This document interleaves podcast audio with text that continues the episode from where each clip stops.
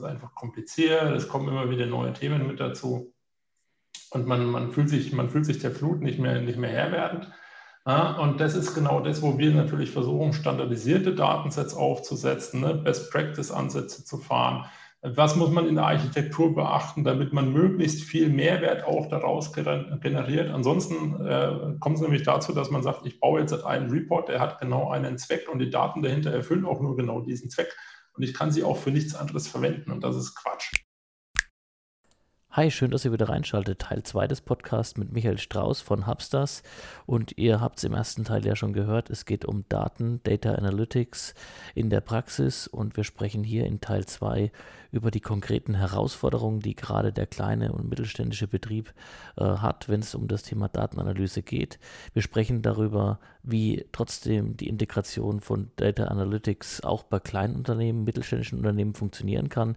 Hier ist natürlich die Option eines äh, einer Kollaboration zwischen Startup und Mittelstand eine echte Option mit viel Potenzial, auch aus meiner Sicht. Klingt so einfach, ist es in der Praxis aber natürlich nicht. Und es gibt natürlich eine Menge Gründe, warum Digitalprojekte oder gerade auch die Einführung von Data Analytics in, in kleineren mittelständischen Betrieben oftmals sehr zäh oder schwierig nur laufen. Und äh, da ist natürlich zu nennen, dass oftmals man einfach versucht, obwohl man das Know-how nicht im Haus hat, das selbst zu basteln und zu bauen. Und gerade wenn man sieht, dass es aber heutzutage schon Standards gibt und sehr gute, günstige Produkte und Experten, dann weiß ich, äh, dass es natürlich keine gute Option ist, das einfach mal selbst zu machen. Auf der anderen Seite, ähm, dann, wenn man es einführt, auch zusammen mit Experten, oftmals der Fehler, das Ganze zu schnell zu machen. Aber mehr Details bekommt ihr jetzt dann im Podcast. Am Ende des Podcasts sprechen wir nochmal über potenzielle Gamechanger in der Industrie und da waren wir uns beide sehr einig, dass das Thema Augmented Reality gerade für die nächsten Jahre ein ganz heißes Thema sein wird. Jetzt seid gespannt, viel Spaß beim Reinhören, hinterlasst uns ein Feedback und jetzt ab in Teil 2.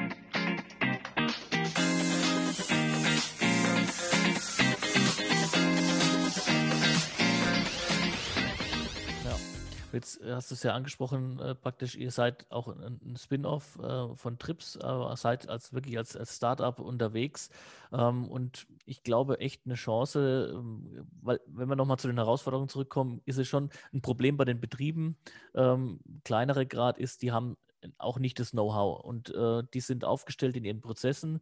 Ähm, die sind sehr gut mit ihren Praktikern, mit ihren Fachleuten aufgestellt. Aber für dieses neue Thema, das wirklich on top kommen würde, haben sie erstmal kein Inhouse-Know-how. Dann ist es auch äußerst schwierig, die Leute einen guten Ingenieur jetzt dahingehend äh, fit zu machen, dass er auch ein, ein, guter Programmierer wird. Das ist schwierig und ich ist auch die Frage, ob das sinnvoll ist. Ähm, und aber ich glaube, es kann sich eben keiner mehr verschließen. Und deshalb ähm, ist es, glaube ich, eine der Optionen tatsächlich zu sagen, dass man zum Beispiel eben eine, eine Kooperation eingeht mit einem Startup und einem äh, Mittelständler, um da wirklich die nächste, das Next Level im Grunde zu erreichen. Ähm, und ich glaube, da besteht auch eine große Chance, gerade wenn ich jetzt mal unsere Wirtschaftsstruktur angucke und euch als Beispiel und vielleicht andere Mittelständler, ähm, dass da gute Symbiosen entstehen, entstehen können, die äh, deutlich äh, sinnvoller und dann auch günstiger und, und, damit mit Nutzen bringender für alle sind, als wenn man sich mit dem, mit dem großen Softwarehaus sofort zusammentut, äh, was man natürlich einfach machen kann. Kann man äh, sofort, muss man halt sehr, sehr, sehr viel Geld auf den Tisch legen und es ist halt die Frage, passen die Standardlösungen auch immer 100 Prozent auf den Use Case? Ähm, da sehe ich eben große Chancen. Ähm, und das soll, ist wahrscheinlich auch genauso eine Ausrichtung, äh, in die ihr, oder Stoßrichtung, in die ihr geht. Ähm, wenn man sich jetzt eben vorstellt, dass ein, ein kleinerer oder ein mittelständischer Betrieb mit euch zusammenarbeitet, würde er sich vermutlich äh, genau das vorstellen. Oder wie ist da so euer, euer Ansatz? Das ist, das ist genau der Punkt. Also erstmal ganz grundsätzlich noch, wir, wir beschäftigen uns ja nicht nur mit BI, sondern eben auch ähm, mit dem ganzen Thema der, äh, Microsoft nennt das Produkt Power Platform. Ja, das, sind, das, ist ein, das ist eine Sammlung, wo, worunter eben auch zum Beispiel dieses Power BI fällt. Da gibt es aber auch Sachen wie ähm, Power Automate ja, und ähm, Power Apps.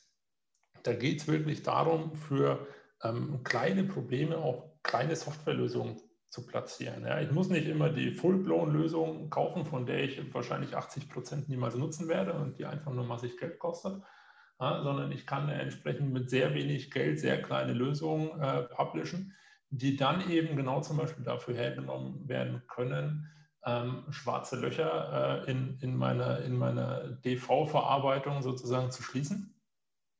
Und ähm, das ist für uns äh, natürlich ein großer Vorteil, dass wir eben nicht immer 100% Lösung brauchen, ja, sondern wir können uns genau auf, ein, auf eine Nische konzentrieren ähm, und diese mit unseren, mit unseren, äh, mit unseren gegebenen Tools schließen.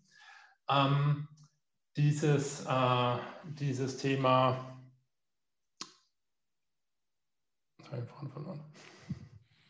Also ihr habt von, dass ihr nicht immer die großen Lösungen, sondern dass ihr auch wirklich kleine, flexible Lösungen bauen könnt. Ähm, weil, weil du warst an dem Punkt im Grunde, die, die, die Firmen brauchen nicht immer das Vollrundum-Set, sondern es reicht auch wirklich mal ein kleiner ähm, Baustein, um dann wirklich das lösen zu können, was die Firma wirklich auch gerade an dem Punkt braucht. Ne? Ich bin wieder dabei. Ähm, und zwar, viele Unternehmen, wie du auch gesagt hast, versuchen dann erstmal selbst die ersten Schritte zu machen. Ja, dann nimmt man einen der Ingenieure, ne, der soll jetzt halt sich mit dem Thema mal auseinandersetzen und äh, soll da mal versuchen, was zu bauen. Und es gibt aber einfach Standards, die man, die man befolgen sollte, um das möglichst effektiv auch gestalten zu können. Und wenn man da nicht, nicht weiß, was man, was man genau am Ende damit erreichen möchte oder sich halt langsam versucht, dahin zu entwickeln, dann ist das sehr zeitaufwendig und sehr kostenintensiv und es führt, äh, führt eigentlich in erster Linie zu, ähm, zu äh, einer gewissen Resignation gegenüber dem Thema. Ne? Es, ist, äh, es ist einfach kompliziert, es kommen immer wieder neue Themen mit dazu und man, man, fühlt, sich, man fühlt sich der Flut nicht mehr, nicht mehr Herr werdend. Ja, und das ist genau das, wo wir natürlich versuchen, standardisierte Datensets aufzusetzen, ne? Best-Practice-Ansätze zu fahren, was muss man in der Architektur beachten, damit man möglichst viel Mehrwert auch daraus generiert? Ansonsten äh, kommt es nämlich dazu, dass man sagt, ich baue jetzt einen Report, der hat genau einen Zweck und die Daten dahinter erfüllen auch nur genau diesen Zweck. Und ich kann sie auch für nichts anderes verwenden und das ist Quatsch. Ja? Wir wollen wirklich, dass das Thema dann breit aufgestellt ist, dass es auch in diversen Situationen nutzbar ist und auch zum Beispiel den Key-Usern zur Verfügung gestellt werden kann. Also da geht es dann in Richtung Self-Service, ne? dass ich nicht nur, ich habe nicht nur einen Programmierer und der muss mir genau die Lösung, so wie ich sie will, zur Verfügung stellen und äh, äh, mir zusammenbauen, sondern ich will ein heterogenes Datenset erzeugen, äh, mit dem auch andere Leute sich Berichte zusammenbauen können. Und zwar nicht, indem sie Programmierer sind, sondern einfach nur wissen, wie sie dieses Tool halbwegs zu bedienen haben, ne? um eben den Blick auf die Daten so zu ähm, so zu äh, generieren, wie Sie ihn gerade in Ihrer Situation benötigen. Genau, und dann entsteht wirklich der Mehrwert ähm, am Ende des Tages und auch wirklich der spürbare Mehrwert für das Unternehmen. Absolut. Ja. Und nee, dieses, also, dieses Lehrgeld, das man, das man da in der Zwischenzeit ähm, bezahlen würde, ja, einfach indem man sich da sehr lange selbst dran versucht, das ist was, das kann man auch im Vorfeld einfach mal mit uns diskutieren. Was macht denn da jetzt Sinn? Wohin soll es denn gehen? Also wir sehen, wir sind nicht diejenigen, die sagen, äh, wir kommen jetzt und fangen sofort das Programmieren an, ja, sondern wir wollen wirklich mal hören, was sind denn eure Herausforderungen, wo sind denn eure Probleme, ähm, was genau braucht ihr? Ja, und ähm, wie können wir euch dabei unterstützen? Ja, und das muss nicht immer heißen, dass wir jetzt eine komplette Infrastruktur bei euch aufsetzen. Ja, das kann auch sein, ihr habt euch mal Power BI angeschaut, ihr findet das Thema cool und ihr wollt jetzt einmal ohne groß äh, hin und her anfangen, damit zu arbeiten. Weil es einfach eine unglaublich niedrige Einstiegshürde hat. Ja? Und das kann man, das kann man dann einfach mal äh, gemeinsam ausprobieren, ohne, äh, ohne viel Programmieraufwand und so weiter. Und äh, kann erstmal gucken, kann sich erstmal langsam vortasten. Ja. Das Schlimmste denke, ist, wenn Unternehmen versuchen, selbst sowas ähnliches zu bauen. Ja, weil hat, man, hat einen, man hat einen Webentwickler oder ähnliches und der versucht dann eigene Dashboards zu bauen. Ja, ähm, äh, um Gottes Willen, ja, es gibt sowas für sehr, sehr wenig Geld im Standard. Ja. Ähm, konzentriert euch auf das, was, was ihr im, im, im Backend äh, wirklich, wirklich machen müsst. Ja, und äh, nutzt, für, nutzt für das Frontend einfach standardisierte Produkte. Ja. Das ist ein Power BI, das ist ein Tableau, das ist ein, das ist ein ClickView. Ja, ähm, wie gesagt, gibt es sogar kostenlos als, Einstiegs als Einstiegsvariante.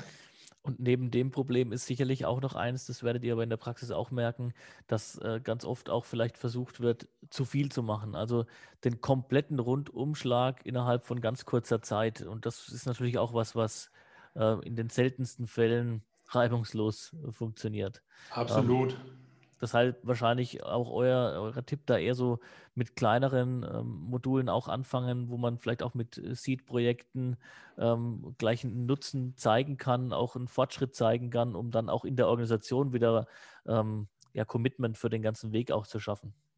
Dieses Thema kann unendlich sein, wenn man sich, wenn man sich äh, wirklich so viel damit beschäftigen will. Ja, und das ist, das ist aber auch die Herausforderung was viele im Mittelstand äh, oder, oder generell, äh, wenn es um Softwareprojekte geht, halt auch immer noch im Blut haben, ist ähm, insbesondere Kontrolle. Ja, sie wollen vorher eine Zahl äh, dastehen haben, was kostet dieses Produkt am Ende.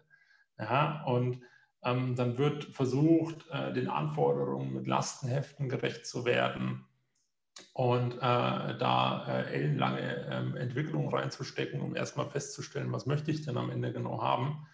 Ähm, Im schlimmsten Fall kennt man die Lösung noch nicht mal. Ja? Ähm, also weiß man gar nicht, wie man diese Anforderungen richtig spezifizieren soll. Ja, verbringt da sehr viel Zeit und bis, es, bis das Lastenheft fertig ist, äh, ist es schon wieder veraltet, weil sich in der Zwischenzeit die Welt außenrum einfach weitergedreht hat und ähm, man da äh, einfach nur unnötig Zeit reinsteckt. Und deswegen arbeiten wir in erster Linie agil. Ja? Das heißt, wir kommen zum Beispiel und sagen, wir machen erstmal einen kleinen POC. Ja, machen wir fünf bis zehn Tage ja, dann zeigen wir euch erstmal, was, was kann denn, was kann euch denn Data Analytics helfen, was kann euch denn Business Intelligence helfen, was könnt ihr damit anstellen, ja, äh, damit die Leute ein bisschen ein Gefühl dafür bekommen. Und ähm, dann sagen wir wirklich, okay, jetzt definieren wir eine Anforderung, äh, was genau wollt ihr? Wir kennen jetzt schon ein bisschen eure Umgebung. Ne? Wir gehen jetzt davon aus, dass das Feature ist in drei Tagen fertig. Ja, und dann entwickeln wir das gemeinsam in einem Sparring immer weiter ja, und äh, nach den drei Tagen sagen wir dann zum Beispiel, okay, ist fertig, ihr könnt testen, ihr könnt gucken. Ähm, und wenn ihr jetzt halt sagt, ich will da irgendwas anders haben, ja, dann passen wir das halt an. Ja, äh, aber wenn ihr mir vorher ein Lastenheft gegeben habt und gesagt habt, äh, am Ende habe ich jetzt 50 Beratertage gebucht für die Entwicklung, ähm, dann kriegt ihr nach 50 Beratertagen das, was in eurem Lastenheft drin stand und nicht das, was ihr braucht. Ja, ja, also ich glaube, das ist äh, ein Thema, im Grunde könnten wir noch äh, Stunden drüber reden. Ähm, ich glaube, wir haben jetzt ganz viele Sachen ähm, abgedeckt, die unheimlich wichtig sind, die auch, glaube ich, äh, interessant sind für viele, um sich mal äh, einen Einstieg in das Thema ähm, zu verschaffen.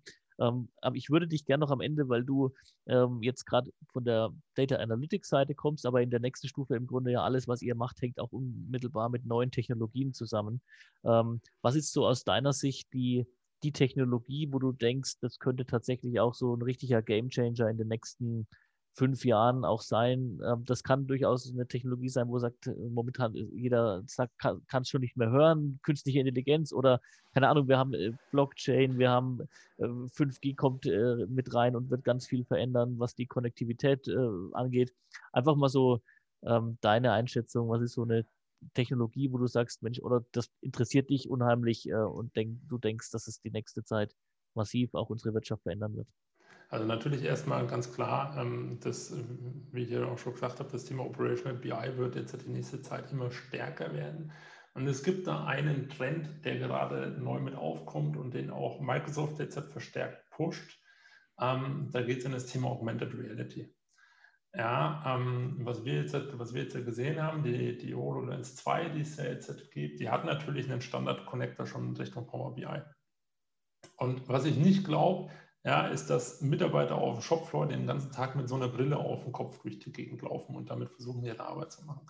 Was ich aber definitiv glaube, ja, und ähm, das wird ein sehr spannendes Thema werden, wenn ich jetzt zum Beispiel Produktionsleiter bin. Ähm, und ich mache zweimal am Tag oder dreimal oder viermal meine Runde durch die Produktion, durchs Werk, dann setze ich mir dabei so eine Brille auf und wo ich vorbeikomme, sehe ich genau, wie sind meine Maschinenparameter, was passiert hier gerade, wo habe ich vielleicht Defizite, wo muss ich nachbessern. Und dass ich dann ähm, äh, während dieser Runde eben genau auf Probleme hingewiesen werde und auch äh, hier deutlich, deutlich gezielter ähm, agieren kann. Also ich glaube, das Thema Augmented Reality wird hier noch sehr stark kommen. Ähm, mit KI und Co wie gesagt, da müssen wir erst noch ein bisschen fundamentale Arbeit reinstecken, einfach damit sowas dann wirklich auch für die breite Masse nutzbar ist und äh, man eben nicht immer Full-Blown-Lösungen braucht. Ähm, aber auch hier gibt es kleine Ansätze, kleine Use Cases, die kann man probieren. Ähm, da kann man auch mit uns gemeinsam was machen, äh, insbesondere auch in Kombination mit Maschinendaten äh, im Engineering-Bereich. Dadurch, dass wir mit TRIPS zusammenarbeiten, haben wir da auch die Möglichkeit, wirklich an Maschinendaten direkt heranzukommen auf einfachen Weg, was vielen Unternehmen bisher verwehrt bleibt.